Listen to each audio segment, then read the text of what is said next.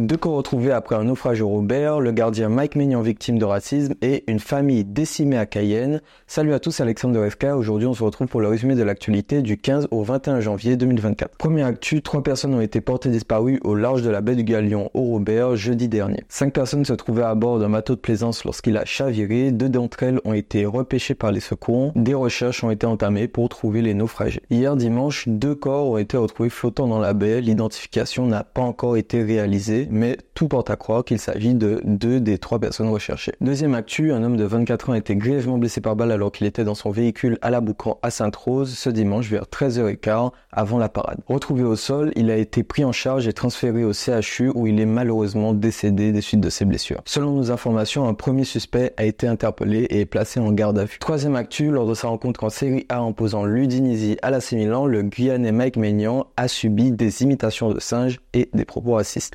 De Milan s'est donc plaint à deux reprises de supporters de l'Udinese auprès de l'arbitre avant de sortir du terrain et d'être rejoint par ses partenaires. Suite à cet incident, plusieurs personnalités ont apporté leur soutien et l'équipe de l'Udinese a fait un communiqué officiel disant qu'elle se tenait à disposition des autorités pour mener l'enquête. Quatrième actu, le principal suspect de la fusillade de Ronche a été interpellé. Le 24 mars 2022, lors d'un anniversaire à Bemao, la fusillade faisait trois blessés et un mort. Le suspect avait pris la fuite vers la Dominique. Le 21 décembre dernier, le GIGN a procédé à l'interpellation de l'homme revenu en Guadeloupe. Placé en détention provisoire, il était armé et possédait des stupéfiants. Cinquième actu, un drame d'une rare violence a secoué la ville de Cayenne dans la nuit du 19 au 20 janvier dernier vers 4 heures du matin. En effet, trois commerçants étaient égorgés à la supérette Patrick Ecoservice. Les victimes sont un homme d'une soixantaine d'années et deux femmes âgées de 21 et 23 ans. Il s'agirait, selon nos informations, de la famille Owensai apparentée à la Miss. Resca présente ses sincères condoléances. Sixième et dernière actu, la dissidente guyanaise Jeanne Cataillé est décédée à l'âge de 103 ans dimanche 14 janvier dernier. Née à Sinamari, elle déménagea en Martinique à l'âge de 6 ans. À 23 ans, elle s'engagea dans la dissidence afin de combattre l'Allemagne qui occupait la France durant la Deuxième Guerre mondiale. Médaillée des combattants de guerre et de la défense, elle reçut la Légion d'honneur en 2014 par François Hollande. L'ensemble de la rédaction SK présente ses sincères condoléances aux familles. Et voilà, c'est tout pour moi pour le résumé de l'actualité. N'hésitez pas à suivre SK pour être au courant en temps réel de tout ce qui se passe durant la semaine. On se retrouve très vite pour une nouvelle vidéo. D'ici là, portez-vous bien.